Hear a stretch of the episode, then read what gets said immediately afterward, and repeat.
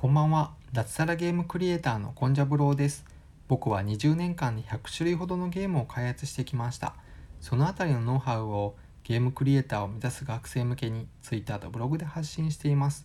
もしいいなと思っていただけましたらフォローよろしくお願いします。公式 LINE も開設しました。コンジャブローのゲーム開発室では今2つのプロジェクトが進行中です。友達限定コンテンツとして毎日の開発日誌を無料で公開しています。非常に無益な日誌ではありますがゲーム作りの裏側に興味がある方はブログ記事からお友達登録をお願いします。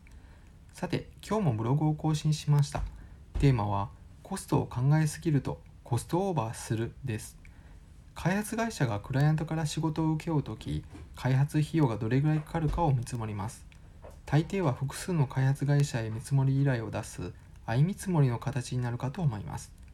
ゲーム開発であってもシステム開発であっても案件を受注するために開発コストを下げる努力が必要です。そうなると技術力の高い開発会社が有利になります。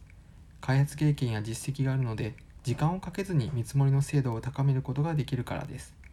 もし技術力が低い場合コストを意識するあまり逆にコストが下がってしまうケースがあります。わからない技術があると見積もり時に調査費用を載せていくことになります。1つ1時間で調査して100個あれば100時間増えることになります。不安が募ると作業内容が細かく分割し始めるのでよりコストは上昇してしまいます。そうなると技術力が低い会社は見積もった費用を値引きして対応せざるを得ない状況になります。ますます技術研究できなくなるというメカニズムです。泥沼にはまる前に大胆な方法で技術研究に力を入れる必要があるかと思います。以上差し当たり今思うことでした。私コンジャブロはブログにて平日毎日4000字から6000字の記事を書いています。